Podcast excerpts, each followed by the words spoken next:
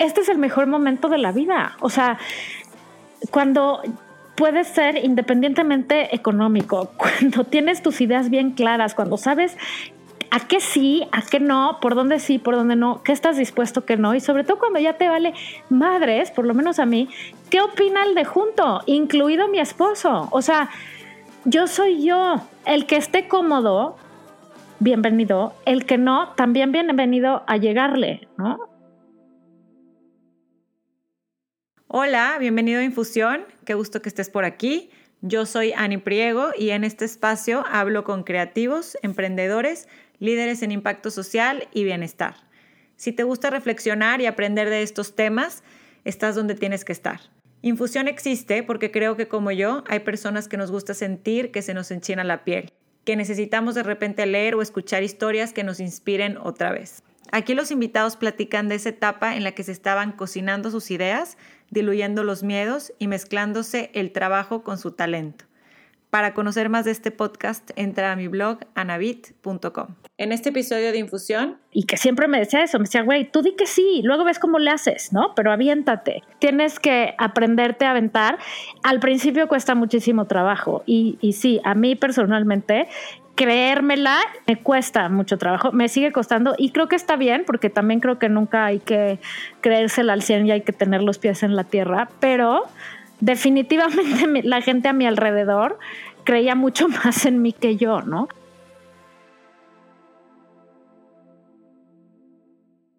Hola, ¿cómo están? Bienvenidos a Infusión Podcast. Hoy tengo el gustazo de platicar con Valeria Stupen. Muchos de ustedes seguro la conocen como la Margator. Ella es una mujer a quien desde que leo me he sentido muy identificada con ella, con su manera de pensar, de educar y de escribir.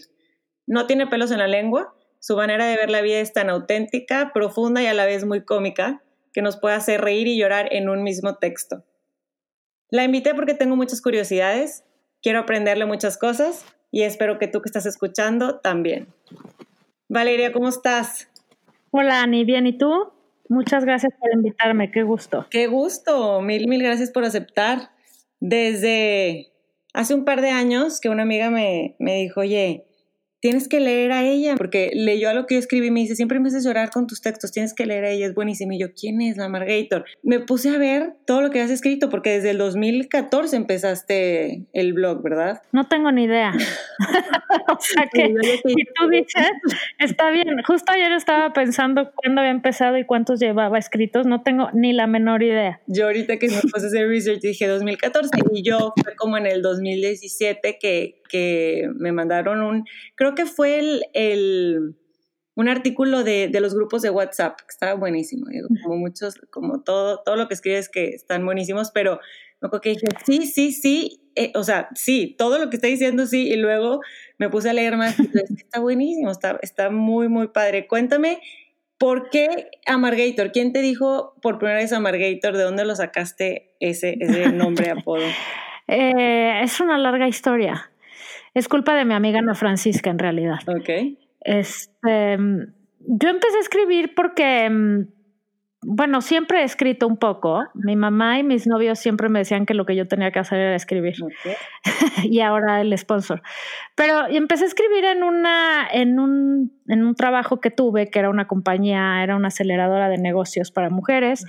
Éramos como 8 o 10 mujeres y estaba arrancando y estábamos arrancando la página web y no había contenido y entonces a mí mi gran boca se me hizo facilísimo decir, pues ¿por qué no una vez por semana cada una de nosotras escribe algo como de su de su vivencia de ser mujer y trabajar, porque había chavas de 20, de 30, de 40, o sea, de todos los rangos. Y entonces empezamos a escribir y a mis blogs les empezó a ir súper bien. Este, lo cual no era muy complicado, o sea, como te digo, no había contenido. Eh, y, y, me seguí y me gustó y tenía buen feedback y estaba bien. Y luego me salí de esa chamba y ahí lo dejé. Como que como que en mi cabeza la casa de eso, o sea, el lugar para lo que yo escribía era ahí y no había otro lugar para ponerlo. Esto, pues sí, ha de haber sido hace unos seis o cinco años, no sé. Ok. Y, y un tiempo después, eh, me empezaron a decir mis amigas, bueno, mi amiga Ana Francisca, mi esposo, otras personas, como que me empezaron a decir de varios lados, ¿por qué no estás escribiendo? Estaba muy cagado, ¿por qué no le sigues? Estaba, eh, estaba interesante, funcionaba bien. Y yo como que decía, pues, pues, ¿dónde voy a escribir y dónde lo voy a poner? Y además, pues, ¿quién diablos lo va a querer leer? ¿no? Y, y así, haciéndome yo güey. Además, yo como en una lucha de me voy a salir de la, del Facebook, no, está, no tenía ni Instagram. Me voy a salir de, de, Facebook, no soporto Facebook. Este, qué horror la gente. Yo solo me metí a Facebook, la verdad, a, pues de voyeurista, a hacer corajes. Y un día en casa de mi amiga Ana Francisca, echándonos unos tequilas, me dijo, porque además yo tenía una crisis existencial de qué voy a hacer ahora, dónde busco otra chamba, pero tiene que ser una chamba compatible con que pueda ser el chofer de mis hijos en la tarde y, que me guste y nunca voy a recuperar una chamba como la otra que me gustaba tanto y así. Y entonces me dijo, güey, lo que tienes que hacer es ponerte a escribir. Y le dije, ajá, ¿dónde? Y entonces sacó su computadora, se metió a wordpress.com y abrió un blog y puso todos los datos y me dijo de pagar o de no pagar y le dije obvio de no pagar. Y, y, me dijo no claro que no de sí pagar porque si no no vas a escribir. Y entonces sacó mi tarjeta la metió y me dijo bueno ya cómo le ponemos a esta madre y le dije güey no sé no me interesa, nadie lo va a leer, ¿dónde lo voy a publicar? Y me dijo, pues en Facebook. Y yo, no, güey, o sea, ¿qué parte no entendiste de ya me voy a salir de Facebook, que es un infierno, ¿no? Me dijo, pues no, te tengo una noticia, no te vas a poder salir porque nadie va a ir a buscar un blog así nomás porque sí, lo tienes que publicar en Facebook. Y, y yo, necia, que, que no, y que no, y que no. Y entonces me dijo, puta, no mames, que Amargator que es una frase que usamos mucho, ella y yo, una palabra que o sea, es de nuestro vocabulario cotidiano. Y entonces le dije, eso, ponle eso, ponle la Margator. Y entonces este, lo escribió correctamente, o sea, la Amargator. Y le dije, no, no, no, pero escríbelo mal, la Margator. Dije, todas maneras, nadie lo va a leer. Y me dijo, güey, qué pésimo nombre. Y le dije, nadie lo va a leer, güey. Entonces, no importa. Y, y listo. Y de ahí, se, quedó, se quedó y ahora es una marca registrada. Llegaste a, tu, a tu casa ese día y ¿qué? ¿Qué dijiste? Eh, no. Dije, puta, no manches, ya me gasté 100 dólares en esta pendejada, ¿qué voy a hacer? Por un año, ahora tengo esto. Exacto, ahora, exacto. Y este, pues sí, no, la verdad es que empezó sin, sin absolutamente ninguna agenda, ni ninguna expectativa, ni ningún plan. Eh, la verdad es que yo siempre he escrito para como una manera de hacer catarsis personal cuando algo me está haciendo mucho ruido, personalmente o, de algo externo, ¿no? Entonces empecé a escribir cuando necesitaba vomitar algo. que podía hacer tres veces al mes o uno cada dos, ¿no? O sea, no había ningún orden de nada. Este, y luego, pues bueno, yo siempre me dediqué a mercadotecnia y a promoción y a relaciones públicas y a todo eso. Y como que dije, bueno, a ver, si tengo, porque tuve que abrir como un brazo de mi página de Facebook, un fanpage, ¿no? Y yo en mi Facebook solo ponía, lo único que yo publicaba, jamás, la verdad es rarísimo que yo ponga una foto de mis hijos o cosas así. Este, eran memes o, muy idiotas o muy pelados o que algo me movían, ¿no? Y información. Y entonces dije, bueno, si estoy publicando en mi fanpage esto sin ninguna cotidianidad, pues tampoco nunca va a jalar y ya me gasté los 100 dólares. Entonces, pues, ¿qué hago mientras? Porque si no, esta paginita va a estar de flojera. Y empecé a, dije, pues fácil, los memes que ponía aquí los pongo acá y listo. Y entonces empecé a subir memes ahí. Y luego alguien un día me dijo, oye, ¿ya has oído de los grupos de Facebook? Y yo, de los qué? Y entonces, entonces conocí los temidos, famosos y aberrantes grupos de Facebook. A, los que les estoy muy agradecida, pero me parecen un infierno. Este, y empecé a publicar ahí. Y no sé, o sea, la verdad es que ha sido completamente, completamente orgánico. Nunca he pagado un peso por publicidad. Este, bueno, ahora, ahora sí a mis posts, o sea, lo que escribo, sí los, los hago que se muevan un poco más, pero, pero nunca le he metido dinero a, promocionar la página en sí, ¿no? O sea, solo a los. Sí, a no, ya ahorita ya que le llegue a más gente, ¿no? O sea, como. Exacto. Que le llegue a más gente de la que ya sabes que te lee, ¿no? Y así como a mí me lo manda una amiga, pues sí, pero si no te lo manda una amiga y, y va a ser alguien que le va a encantar, pues que pueda tener, que le pueda llegar, ¿no? Sí, bueno, porque además, pues ahora sí ya tiene una intención, ¿no?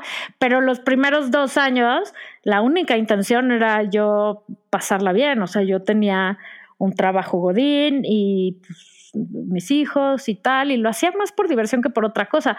Fue toda una sorpresa que hiciera, o sea, lo más sorprendente fue que hiciera eco, ¿no? En otras personas, o sea, que mis más profundos pensamientos o neurosis se reflejaran en tanta gente.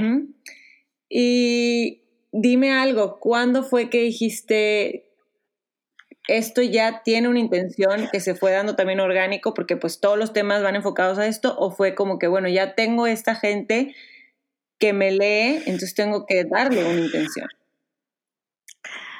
Pues te voy a decir, ha sido también gradual, me cuesta mucho trabajo creérmela, o sea, como que no he entendido eso hasta hace muy poco tiempo. Em, cuando el primero, el primer post que se viralizó, que se llama La crisis de los cuarenta y cuantos, que fue así, o sea, entré a una junta y cuando salí mi teléfono no dejaba de parpadear y de sonar y dije, esta madre ya se descompuso, ¿no? O sea, ¿qué le pasó? Y, no, pues resulta que así funciona el Internet y de pronto algo explota y tuvo como 20 mil views en un día. y, y, fue así como muy impresionante, ¿no? Este, entonces esa fue como la primera vez que dije, ay, ay, güey, ¿qué es esto? Y luego a partir de ahí una, una amiga que había yo dejado de ver, que conocí en el kinder de mis hijos, me dijo, oye, leí una cosa increíble, me dio muchísimo gusto ver que era tuyo, ¿no quisieras que te presentara el editor del Huffington Post México? Y le dije, o sea, obvio, sí. Ah. Entonces me conectó y entonces el editor me empezó, o sea, me, me, invitó a subir mi blog ahí, entonces empecé a subir, o sea, se volvió como mi casa. Eh, ahí fueron dos años increíbles en donde crecimos juntos, el Huffington Post y yo, porque estaba empezando en México. Y, y, llegó a ser uno, o sea, el top tres de los más leídos de su sección Voces, que tenía pues como 900 bloggers. Este, sí, de lo cual, de lo cual no me enteré hasta un día que me invitaron al como al cierre anual, que fui como diciendo, pues era en el Museo de la en el Museo de Memoria y Tolerancia, había un cóctel y yo estaba en esta parte con mi esposo de tenemos que salirnos un poco de Netflix, ¿no? Ver para Félix y güey, pues vamos a esta madre, ¿no? O sea, nomás para orearnos. Y entonces vamos y en la presentación este, Laura Manso hace la presentación del año y dice, sí, estos son nuestros, eh, nuestros este, cinco blogs más leídos, ¿no? Y entonces yo le digo al sponsor, le digo, güey, el segundo es mío. Y me dice, güey, y el cuarto también, ¿no? O sea, y entonces, o sea, como que ese fue otro momento, ¿no? O sea, de decir, órale, pues, ¿qué está pasando aquí? Conecto y luego, con la gente, o sea, te, te estaban ya estadísticamente comprobando, ¿no? Lo que... Sí, y, y, pues bueno, siguió creciendo. Sí me empecé a dar cuenta que el tema de, de parenting tiene un, o sea, tiene mucho jale, o sea, sobre todo más bien lo que veo es qué necesidad tenemos de información y de un poco de, pues no sé si certeza o, abrazo grupal, ¿no? o sea, de, de, cómo estamos todos como navegando por un marecito que nadie nos explicó, ¿no? O sea, como que hay mucha necesidad de escuchar cosas a lo mejor no tan científicas y más, más humanas, ¿no? Y más reales. De la experiencia. Tengo, quiero hacer una pausa porque fueron muchas cosas que, platicar. De cuando, digo, qué importante es nada más, o sea, cuando tú no hubieras tenido la oportunidad de escribir en el Huffington Post, si no hubieras empezado tú algo, ¿no? O sea, si no hubieras tú tenido ya algo, si no hubieras decidido aventarte, escribirlo, o sea, como que muchas veces queremos... Más bien me empujaron, pero sí. Claro, totalmente, pero alguien que lo veía, lo veía y, tú en ese momento no lo veías, ¿no? También la gente que te rodea, que nos rodea, siempre tiene, tiene muy buenos insights de nosotros mismos y hay que hacerle caso a veces, pero pero lo que te iba a decir es eso, que mucha gente dice que eres oportunidad increíble, pero no se va a tener si no, si no empiezas tú algo, ¿no? Si no empiezas tú a hacer esas conexiones, a hacer lo que, lo que, lo que te gusta o para lo que eres buena, para que se vaya dando ese efecto dominó de otras oportunidades, ¿no? Quería nada más hacer ese hincapié, porque lo, tú hubieras llegado a tocar la puerta del Huffington Post, pues, ah, qué padre, Valeria, pero pues no, como que no había nada ya, ¿no? Totalmente. Y te voy a decir una cosa, eh, yo creo que más es de de un poco de suerte y de, o sea, a mí la verdad es que todo se me ha ido poniendo enfrente de, de, o sea, pues ahora sí que el universo me ha ido poniendo las cosas, pero sí definitivamente yo he tenido que aprender a aventarme.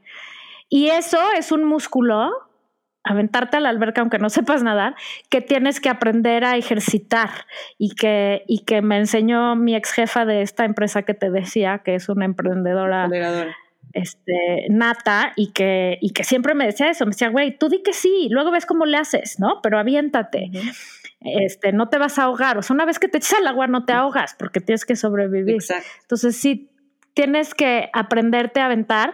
Al principio cuesta muchísimo trabajo y, y sí, a mí personalmente, creérmela eh, me cuesta mucho trabajo, me sigue costando y creo que está bien porque también creo que nunca hay que creérsela al 100 y hay que tener los pies en la tierra, pero definitivamente la gente a mi alrededor creía mucho más en mí que yo, ¿no?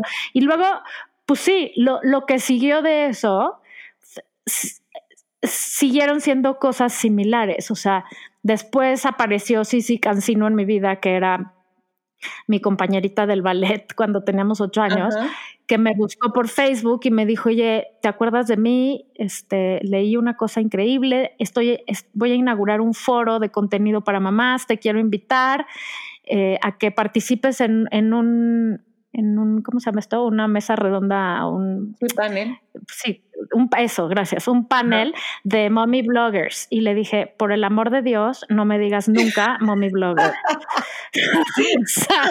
y no offense a las mommy bloggers aquí presentes, pero cero me defino ni como eso ni como influencer, nunca jamás, por favor, me parecen aberrantes los dos términos. Este, o sea, para mí, yo cero me quiero definir así creo que mi vida va muchísimo más allá que ser mami, ah. ¿no? Entonces, de entrada no me quiero definir así. Pero, pero le dije, no, cero, cero me subo un panel de estás loca, ¿de qué voy a hablar? Yo ahí todavía estaba como mucho entre si era Valeria o si era la Margator la que hablaba. Este, le dije, pero sí quiero ir y ver y fui a su evento y estuvo increíble. Y luego todo ese año estuve como muy cerca de Sisi y ella conmigo como coachándome porque se empezaron a abrir puertas. O sea, lo que pasa es que una vez que dices que sí a una cosa y te avientas a nadar, aparecen troncos y aparecen barcos y aparecen lanchas y aparecen, o sea, miles de cosas para que puedas seguir avanzando, ¿no? Y quiero hacerte otra pregunta nada más de, de, cosas que estuvimos platicando antes. Cuando empiezas a escribir, ¿había algún, alguna referencia? ¿Te acuerdas de alguien que estaba escribiendo con la misma autenticidad, con los mismos, los mismos temas en español que, que tú empezaste a, de los cuales tú empezaste a escribir? ¿Verdad? Exacto. No, la verdad no. No había. Es que ahorita sale el Instagram y todo el mundo es auténtico y todo el mundo te. Es que a mí me pasó y todo el mundo empieza a platicar de, de, de cosas que nos pasan, pero. pero y los blogs empezaron. o sea, empezaron hace. antes de que tú, tú empezaras el tuyo, pero. pero no existía en México esa voz, ¿no? Pues mira, yo, creo que hay muchas voces muy valiosas, incluidas muchas mami bloggers, o sea, no me vayan a odiar, por favor, es nada más una manera en la que yo no me quiero encasillar. Claro, no, no es nada ofensivo para mí. No, no, no, pero, o sea, creo que mucho el tono siempre es como, como darte información y como darte datos y como ayudarte y como uh, resolverte cosas, ¿no? Y, y responderte preguntas. Y, yo al revés, yo lo que quiero es respondérmelas a mí y decir, güey, esto es un infierno, ¿a qué horas me metí aquí? Quiero estrangular a estas personas, ¿no? Con las que vivo. Este, o sea, como que, y, y, en realidad, pues como te digo, no es planeado. O sea, la Margator no tiene ningún truco. Soy yo 100%. O sea, no, no, estoy aparentando nada. Lo que digo es lo que pienso y creo que el, único chiste es que lo escribo. o sea, tengo la facilidad de poderlo escribir exactamente como lo pienso y que se oiga bonito. Exacto. Y esa facilidad es un talento y es una, es, es, este, a mí, a mí me han dicho también, es que escribes y leo, te leo y das cuenta que te estoy escuchando. Y ayer que hablamos por teléfono, nunca he hablado contigo, Valeria, en la vida. Y inmediatamente, o sea, me hizo clic todo lo que, lo que he leído de ti, ¿no? O sea, porque es tu tono, es tu manera, claro, como dices, tienes la facilidad de ponerlo en palabras. Siguiendo con el, con el tema de los escritos, tú, por ejemplo, ¿cuándo fue que pusiste esta descripción, ¿no? De muy intolerante a la estupidez humana. ¿Cuándo fue que dijiste, bueno, esto es como lo que, lo que me, me describe o lo que, de lo que platico en el blog? El día que nací. siempre, siempre he sido intolerante a la estupidez humana y así me voy a morir, porque además la pendejez es infinita, entonces pues yo seguiré siendo infinitamente intolerante y ya. ¿Y qué es para ti la dime, dime ejemplos de estupidez humana? Por ejemplo, ¿qué es algo que tú te diste cuenta desde chiquita, es que esto, esto, y ahorita digo, conforme van pasando los años, como dices tú, es infinito y nos damos cuenta de muchas cosas, pero algo. Este, la incongruencia me parece una estupidez gigantesca. Este, el, ¿sabes? El amiga, date cuenta, o sea, estás, o sea, un ejemplo muy burdo es te la vives tomándote fotos sexosas de tus chichis y diciéndole a tu hija que te suba fotos, digo, que te tome fotos en bikini en la postura no sé qué y luego te ve subirlas a Instagram y luego te ve viendo quién te la puso like y poniéndole filtros y luego, güey, están espantadísimas porque sus hijas están sexteando a los 14 años, ¿no? O sea, pues no mames, eso han visto desde que son chiquitas, que uno se toma fotos de las chichis y las sube al teléfono, ¿no? O sea, e, este tipo de incongruencias y de no entender que las acciones tienen consecuencias.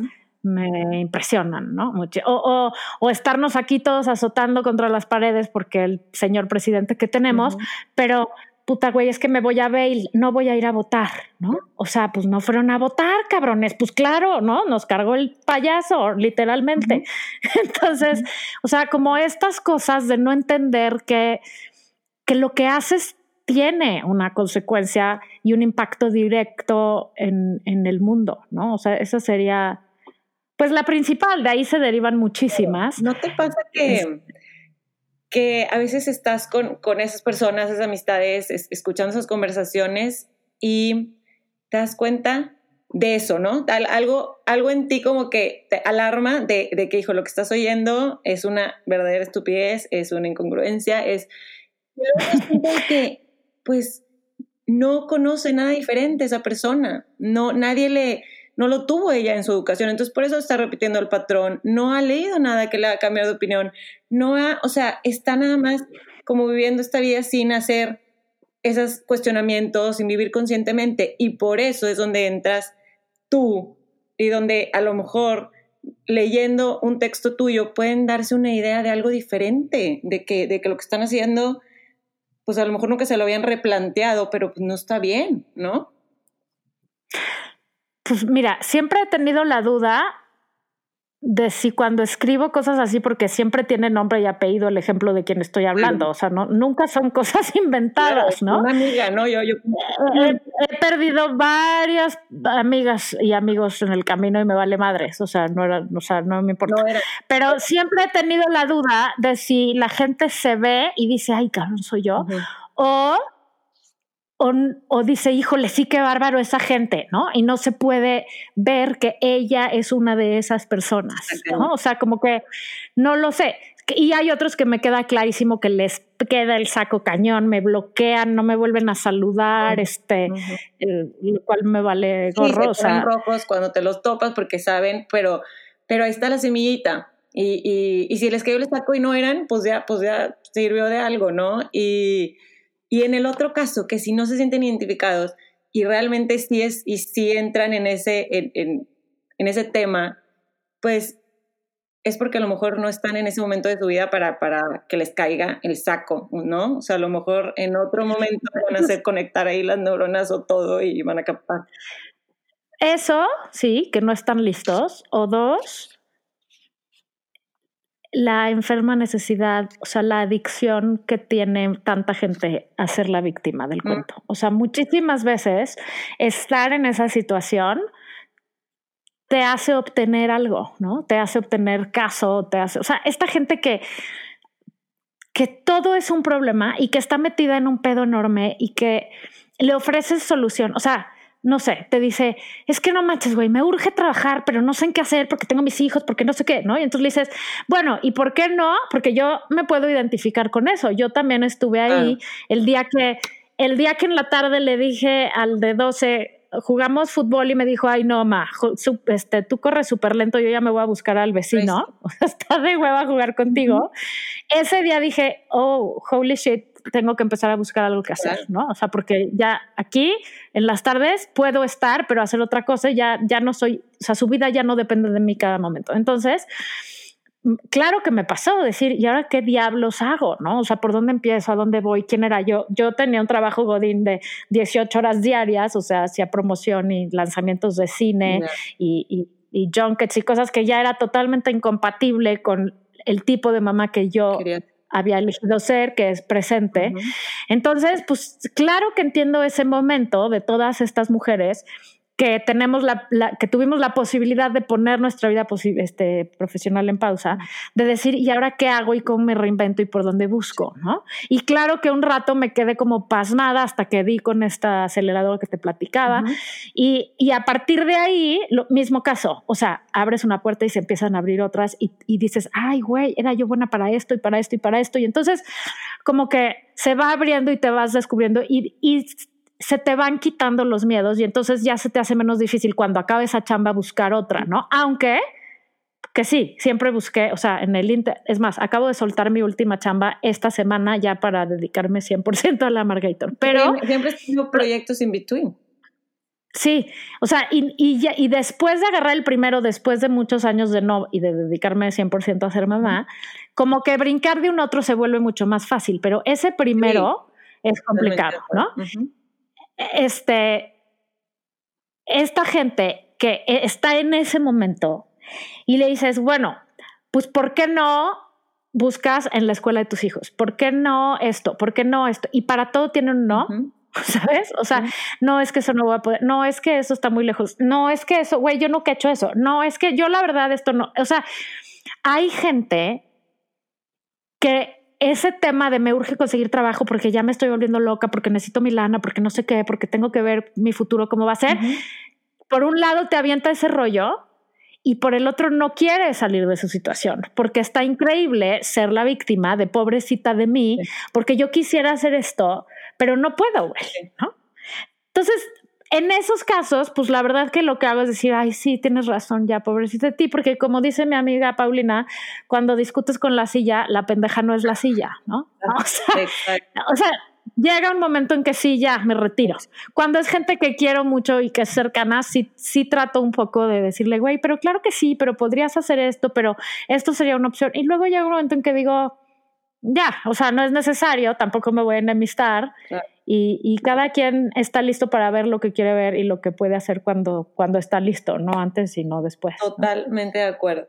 En ese tema es un tema que ahorita me, me pega porque es un tema que veo mucho a mi alrededor.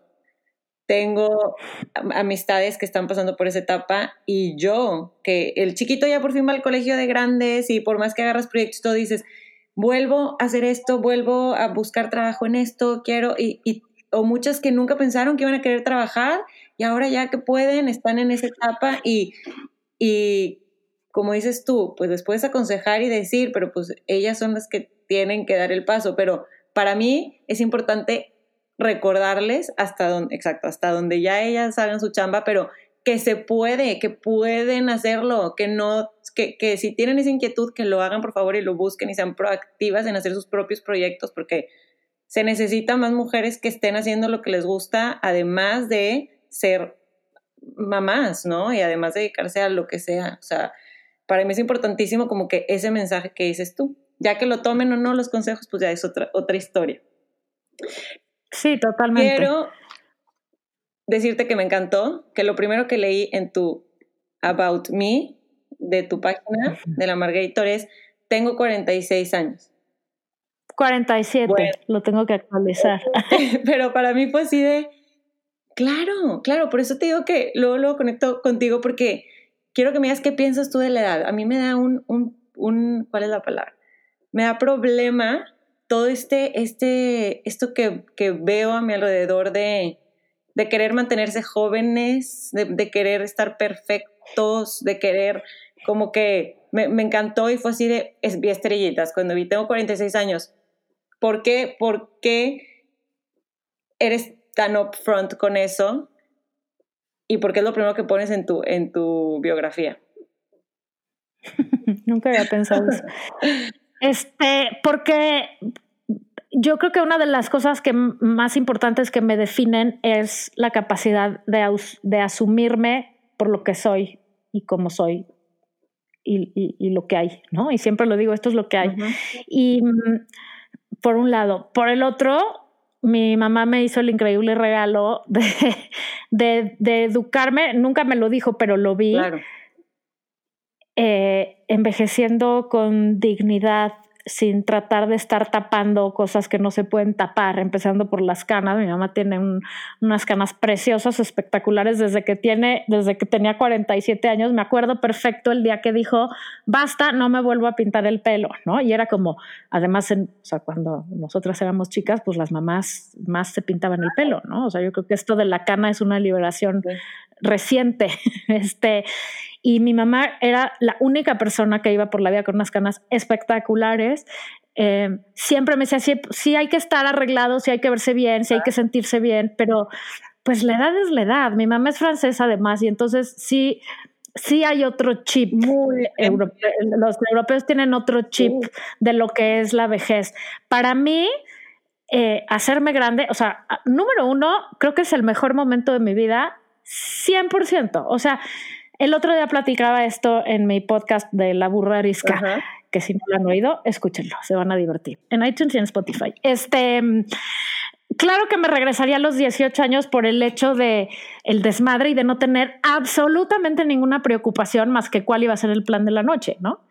Pero este es el mejor momento de la vida. O sea, cuando puedes ser independientemente económico, cuando tienes tus ideas bien claras, cuando sabes a qué sí, a qué no, por dónde sí, por dónde no, qué estás dispuesto, qué no, y sobre todo cuando ya te vale madres, por lo menos a mí, ¿qué opina el de junto, incluido mi esposo? O sea, yo soy yo, el que esté cómodo, bienvenido, el que no, también bienvenido a llegarle, ¿no? O sea, como que eh, para mí la edad no es un tema, para mi cuerpo, por supuesto que sí, güey. O sea, me duele todo. No subo, subo las escaleras y me duelen las rodillas. Tengo un problema de espalda crónico bastante importante. Este, pues sí, sí me trauma y verme en el retrovisor de repente la arruga nueva y decir, güey, no manches, ¿a qué horas pasó esto? O, o ver que, como dice otra amiga, la consistencia cambia, ¿no? Del cuerpo. O sea, pues claro que todo eso pega, ¿no? porque todo, o sea, lo que pasa es que eso es el ego. Entonces, pero, pero la ganancia es tanta, o sea, el hecho de sentirte bien en tu piel es tanto que por nada del mundo quisiera volver a tener la incertidumbre de los 23 en donde el objetivo principal es que todo el mundo te acepte, ¿no? Y, y probablemente a mí me ha ayudado mucho. Siempre ha sido bastante así, la verdad, pero eh, me ha ayudado, la Margator a mí ha sido un lifesaver en muchos sentidos y uno es en acabar de poner los pies adentro de mis zapatos. O sea, no que no los tuviera, pero pues digamos que las cosas con las que yo iba por la vida diciendo o que oía, ¿no? De, ay, es que Valeria, qué difícil esto, y Valeria no sé qué, y Valeria qué carácter, y Valeria esto, y Valeria el otro, pues de pronto Valeria es 100% Valeria, se vuelve la Margator y es un hitazo, güey, ¿no? O sea, y la gente dice, wow, qué bien. Y entonces eso, pues sí, claro que a mi ego le sirve para decir, ah, ok, o sea, no es que estuviera mal, es que simplemente hay gente que conecta y hay gente que no conecta. Y, y a los 47 años, la gente que no conecta me vale 100 kilos de madres y además además podemos ser amigos, me explico, o sea, no es decir no te gusto, vete para allá, sino ya no me preocupa eso. No lo haces por agradar a nadie ni, ni con el más, la más mínima intención de It is what it is y, y, y punto. Y, sí, y, y, además sí creo, o sea, en el tema estético, a ver, sí creo que hay que echarle ganas, ¿eh? Y le he hecho muchas y hago un ejercicio contra toda mi voluntad. O sea, es un, para mí bajar todos los días a hacer ejercicio es, es un esfuerzo. O sea, no, no es una, estoy casada con un cuate que se levanta emocionado porque va a correr 10 kilómetros. Yo cada metro que corro es una lucha contra mí misma, ¿no? pero, pero voy y lo hago porque sé que entonces mi espalda está mejor y que me siento mejor y que me tomo el tequila o me como el pastel con este, ¿no? Ya sal de mi deuda del día, este, o sea, porque me permite sentirme mejor. Y claro que me pongo el bloqueador y claro que trato de estar presentable. O sea, porque, pero eso es porque yo me siento mejor así y porque, porque sentirte mejor hace que te veas mejor. Y creo que es muy importante. No quiere decir, ay, así soy y que chingue su madre el mundo y me abandono. No, o sea, por lo menos yo no. Respeto mucho a la gente que se deja ir. Yo no.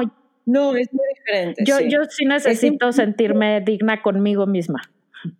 Sí, y como lo dijiste algo clave, yo soy de las que pienso también que si un cambio, si una, si una cirugía es, algo que, te va a hacer sentir mejor, dátelo, o sea, hazlo, porque en, definitivamente si hay algo que tú dices esto, pues no, no, lo, lo, quiero como antes, o esto no sé qué, o esto, pero la gran diferencia está en lo que dijiste de tu mamá, o sea, de ver a alguien, el ejemplo que, tuvimos de ver a alguien feliz con lo que tenía, contenta con, o sea, no queriendo cambiarse, no queriendo taparse.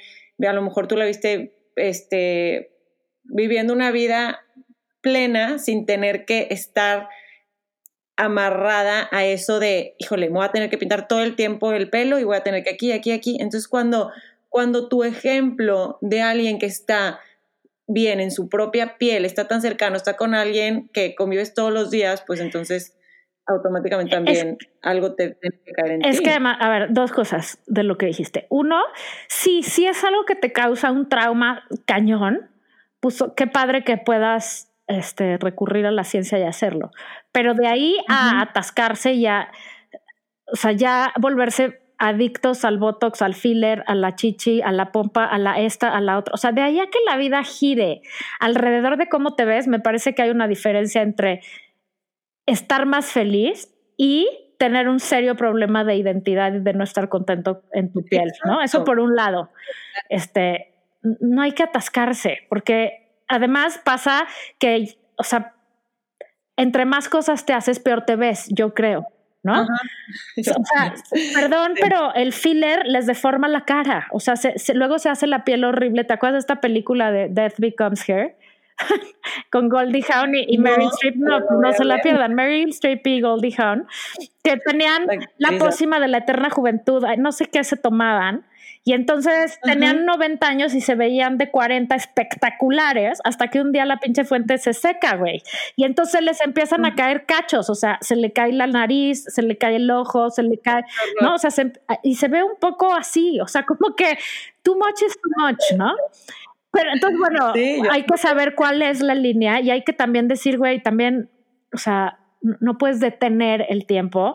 Y las señoras de 95 años que, que, ya sonríen y se les sube la rodilla, ya it's not pretty, ¿no? Por un lado. Por el otro, lo que dices de mi mamá, sí, 100%. Y creo que ahí, y eso para juntarlo con lo que decíamos hace un momento, mi mamá, en lugar de enfocarse en cómo se veía, que te digo, o sea, ella se preocupaba por verse bien y siempre estaba bien porque además pues es médico y tiene pacientes y entonces siempre me decía, pues es que tengo que estar presentable, ¿no? Porque ni modo que lleguen a ver a la doctora toda fachienta. entonces siempre estaba muy bien. Pero la clave de mi mamá para entender que la cana vale madres o que si ya no podía pesar 40 kilos, este, pues también ni modo, o sea, no quiere decir que tengas que pesar 200, pero hay que asumir que el metabolismo cambia y que haces lo que puedes hacer, pero no te obsesionas por lo que no puedes hacer, ¿no? Pero creo que lo determinante de mi mamá, que es la moraleja para mi vida y lo que ojalá sea para otras, mi mamá tenía un proyecto de vida que iba más allá de su físico y lo tiene. Mi mamá tiene 71 años y sigue trabajando y es una chinguetas del ultrasonido y va, o sea, va más allá de cómo te ves. Creo que un gran problema de la obsesión con el físico es que estamos aburridas. O sea, porque cuando estás en chinga y tienes mil proyectos y tienes mil cosas y estás emocionado porque, no sé, güey, estás escribiendo un libro o estás dando clases a un grupo nuevo o lograste una exposición de no sé qué, o sea, cualquier cosa que hagas o le enseñaste matemáticas ese día a ese niño, ¿no? Eso hace que el físico, o sea, no tienes tiempo de dedicarle tanta atención a tu físico, ¿no? O sea, creo que el culto a uno mismo en realidad es un, un es demasiado tiempo libre en las manos y a veces, y a veces mucha lana también, ¿no? O sea, creo que lo que falta es más proyectos que nos enriquezcan por dentro y que nos hagan estar ocupadas y que nos hagan sentir felices y que nos ayuden entonces a que cuando te sale la arruga nueva o ya no puedes pesar 40 kilos digas, puta, pues sí, ni pex. Pero eso no es lo importante. Lo importante es lo demás, lo que vas construyendo. Me encanta. Me encanta y coincido contigo.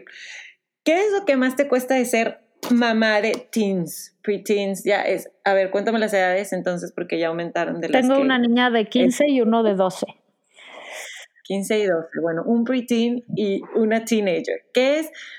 Bueno, te voy a reformular la pregunta, a ver, ¿qué crees que hiciste en los años anteriores a que lleguen a esta edad tan que a lo mejor, como dicen, problemas mayores cuando van creciendo, que, te, que, dices, oye, bueno, aquí me está ayudando, la hice bien, aquí pude tener esta conexión, este vínculo con, con mis hijos, o al revés, porque yo sé que tú vas a ser completamente honesto. Em, sobrevivir. no, la verdad que mis hijos son lo mejor que me ha pasado en la vida y también lo peor y a veces al mismo tiempo, pero en general sí estoy orgullosa, creo que he hecho un buen trabajo en equipo con el sponsor.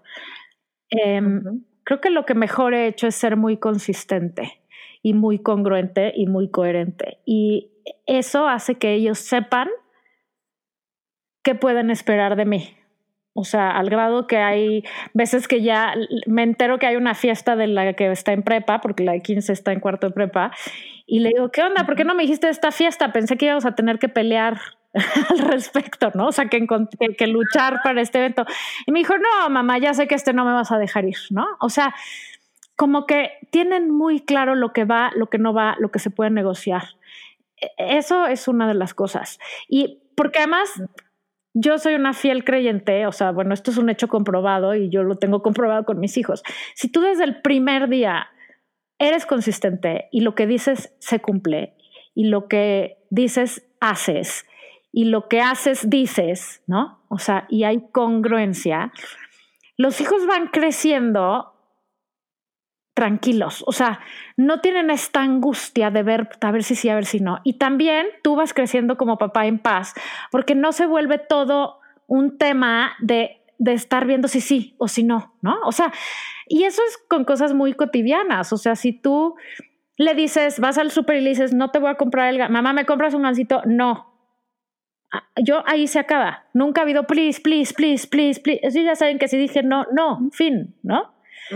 Y también saben que si digo sí, es sí. Y no es que luego, ah, pero sabes que hiciste tal, entonces ya no te lo voy a comprar. O sea, si digo sí, me chingo y es sí. Entonces pienso muy bien que voy a decir que sí. Y cuando digo no, ellos saben perfectamente que la discusión se acaba cuando les digo, ya te di mi respuesta. Y entonces nos hemos ahorrado horas de de jaloneos y de berrinches y de... Porque si en el súper le dices, ¿me, ¿me, compras el gansito? No, porfa, no, porfa, porfa, porfa, no, porfa, porfa, por favor, mamá. Y se tiran al piso y entonces, no, qué oso, ¿qué van a decir de mí? Porque ya me vieron feo. Ya, ten el gansito, aquí está, ya no me estés molestando. Ya valiste madres. O sea, y el niño tiene un año y medio, ¿no? Y eso es el reflejo de lo que va a pasar en la adolescencia también. Entonces, no, uno no llega a la adolescencia a poner límites, los límites los tienes que poner desde el día uno. Y uno no se gana la confianza de sus hijos en la adolescencia, se la gana desde el día uno. Y uno no establece un vínculo con los hijos en la adolescencia se crea desde el día uno, ¿no? Y lo que pasa con el vínculo es que se transforma y se adecua a cada momento de la vida. Lo más difícil para mí ha sido, para mí, la infancia es la parte fácil. Es, es cansadísima y piensas que nunca se va a acabar y nunca más vas a volver a hacer pipí tú sola. Pero, pero bueno, para una control freak como yo, pues es delicioso porque tú eres el jefe absoluto y todos se cuadran, güey, ¿no?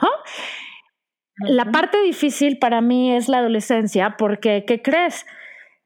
Su voto vale y opinan y tienes que integrar su voz a la familia y tienes que hacerlos porque lo que quieres es justo escuchar su voz, ¿no? O sea, quieres, quieres que sepan que pueden hablar, que pueden decir, que pueden traer temas, que pueden opinar y que, que tienen que ser parte de la conversación. Pero pues, y, y ese transfer, porque definitivamente fui buenísima mamá de niños, o sea, de infantes, digamos, porque no eres la misma mamá de, niños que la misma mamá de adolescentes, que la misma mamá de adultos. Te tienes tú también que ir transformando.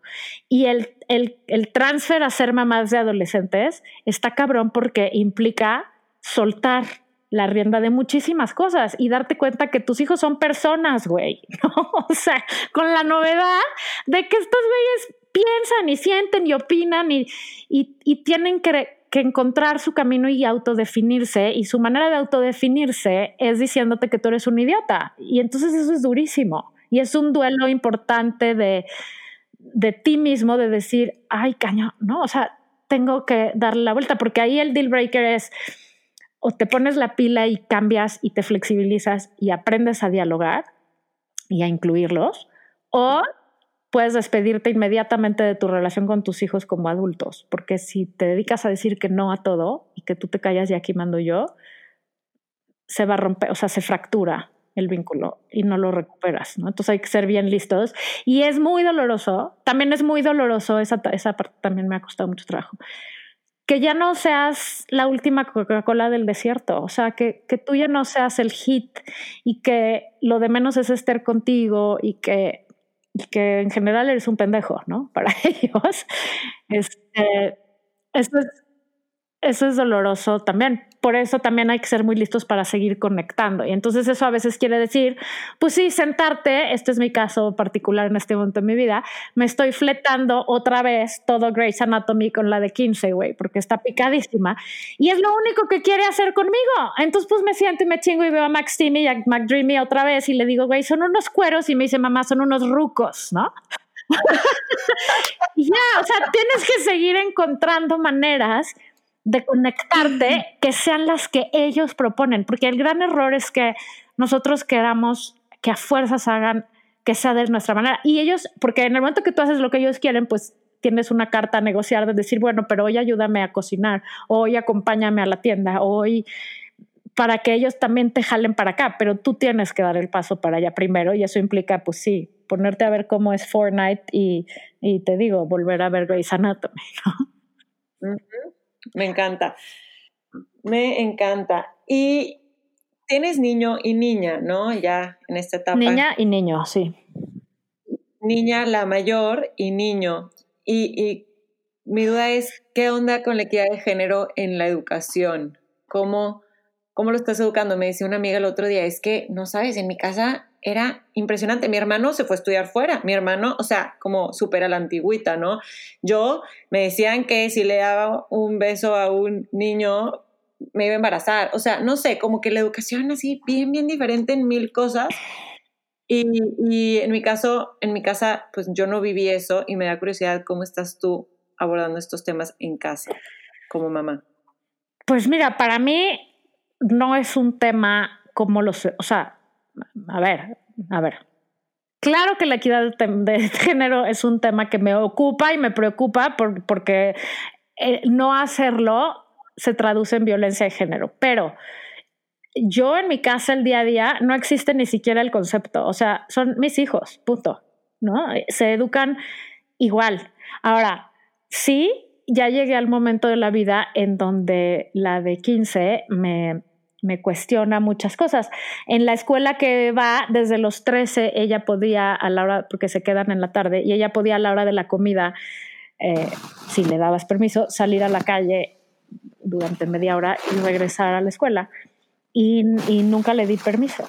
Y e, ella no se compara tanto con el hermano todavía, porque el hermano todavía es chiquito, o sea, está como en los últimos cinco minutos de, de ser pequeño. Entonces, ella se compara con mi sobrino, mi hermana vive a 50 metros de mi casa, van a la misma escuela y son lo más cercano a los otros dos hermanos que van a tener, ¿no? O sea, los, los hemos educado sin querer bastante similarmente y se compara más con el primo que tiene un año y medio más que ella, que me decía, pero es que porque él sí puede salir y yo no, ¿no? Porque a él, a los 13 años, su mamá lo dejaba salir a la hora de la comida.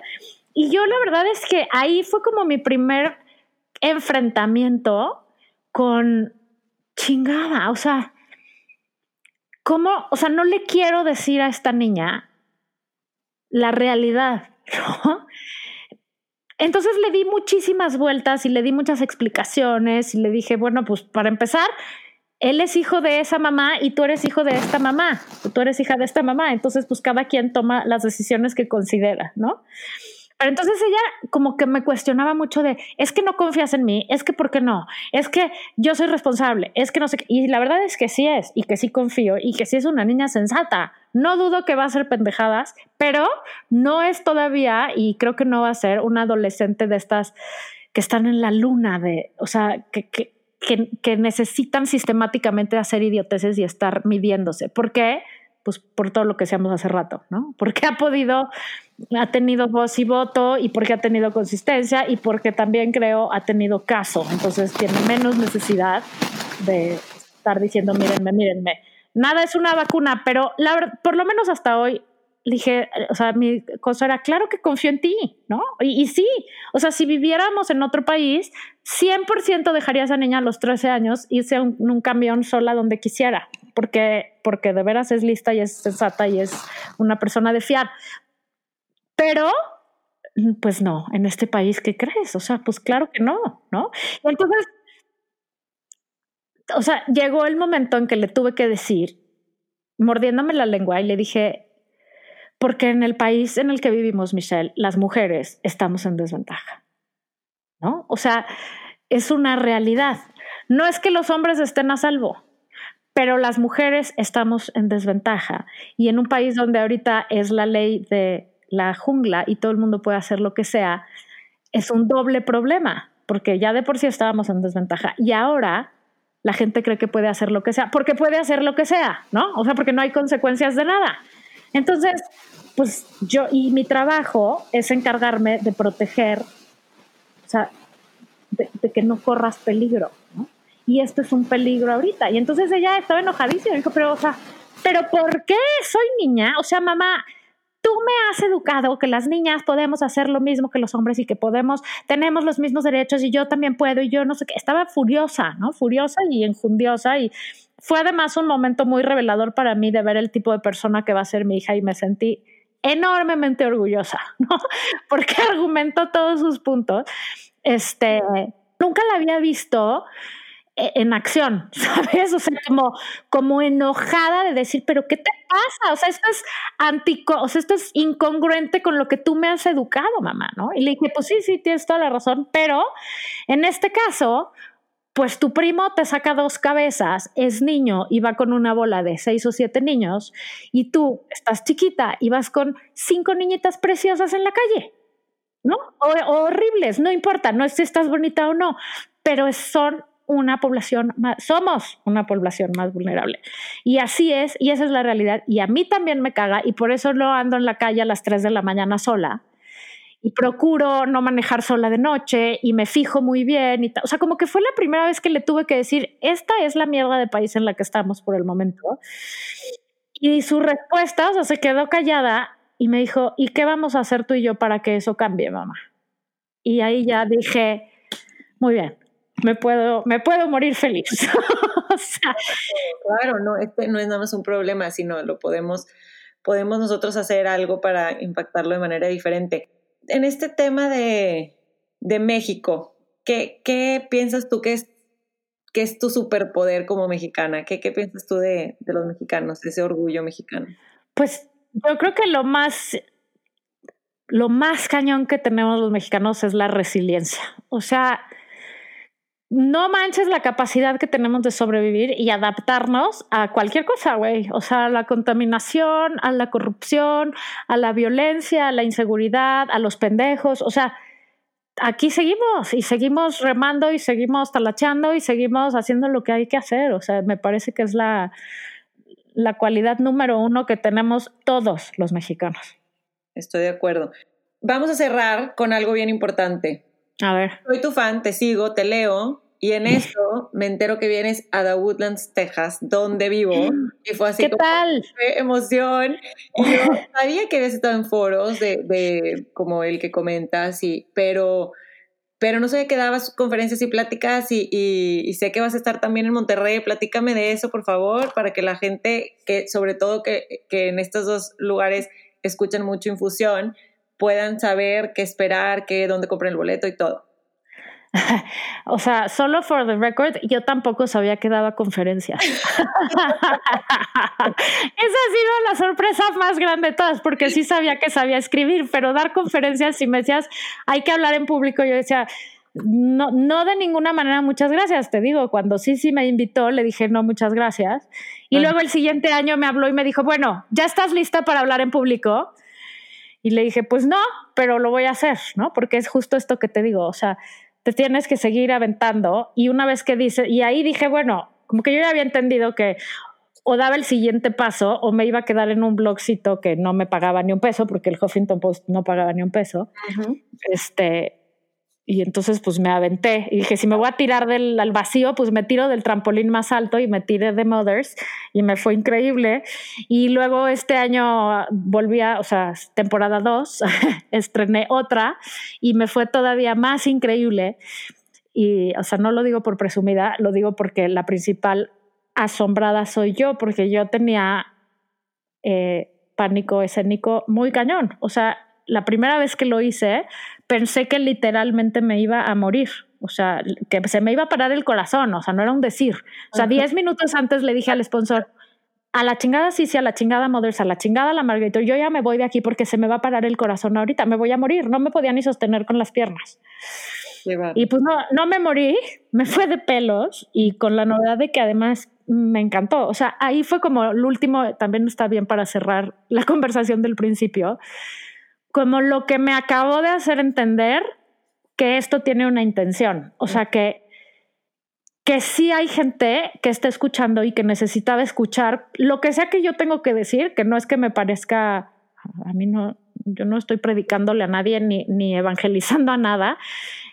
Simplemente digo lo que pienso, ¿no? Además no soy experta en ninguno de los temas que hablo solo digo mi opinión y me parece increíble que mi opinión haga eco, que mi opinión le ayude a la gente, que mi opinión haga que una persona deje de educar a su hijo como un Trumpcito en potencia, este, ya, ya, es una aportación al mundo. O sea, como que acabó de tener un sentido para mí y entonces ahora sí, esa es mi misión. O sea, decir, güey, eso, si podemos ir eliminando Trumpcitos del mundo, pues qué maravilla, ¿no?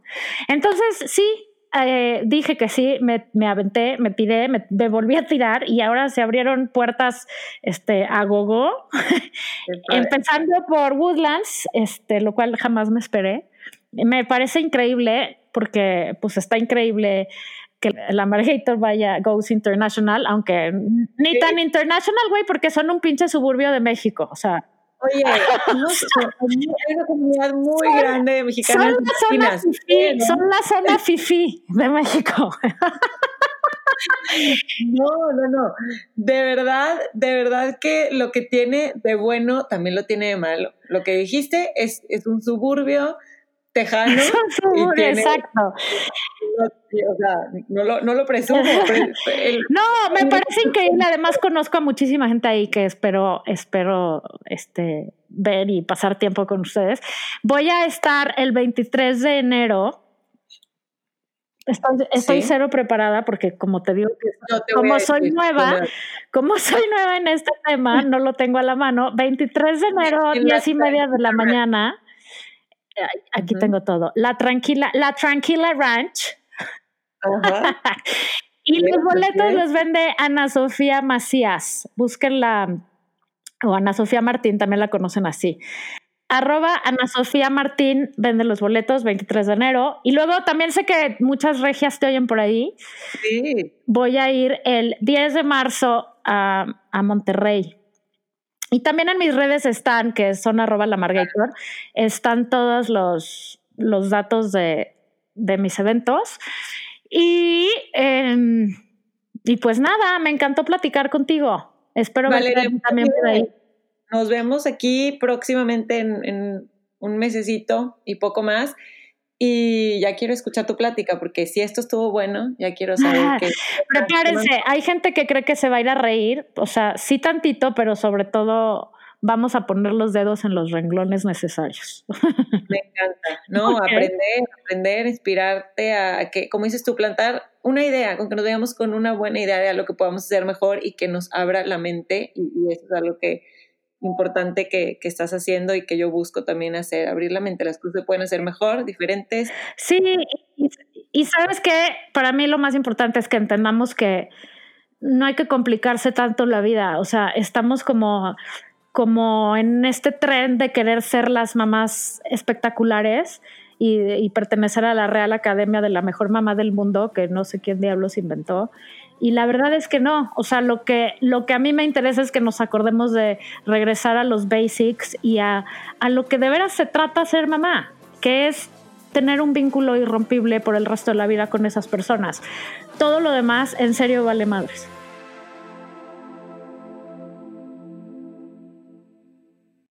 Qué episodiazo. Probablemente no existe esa palabra, pero qué buen episodio. Espero les haya gustado. De hecho, desde que le escribí el email y accedió a, a, platicar conmigo por infusión, estaba muy emocionada. Creo que vale la pena empezar el año con esta dosis de, de realidad y de buena vibra.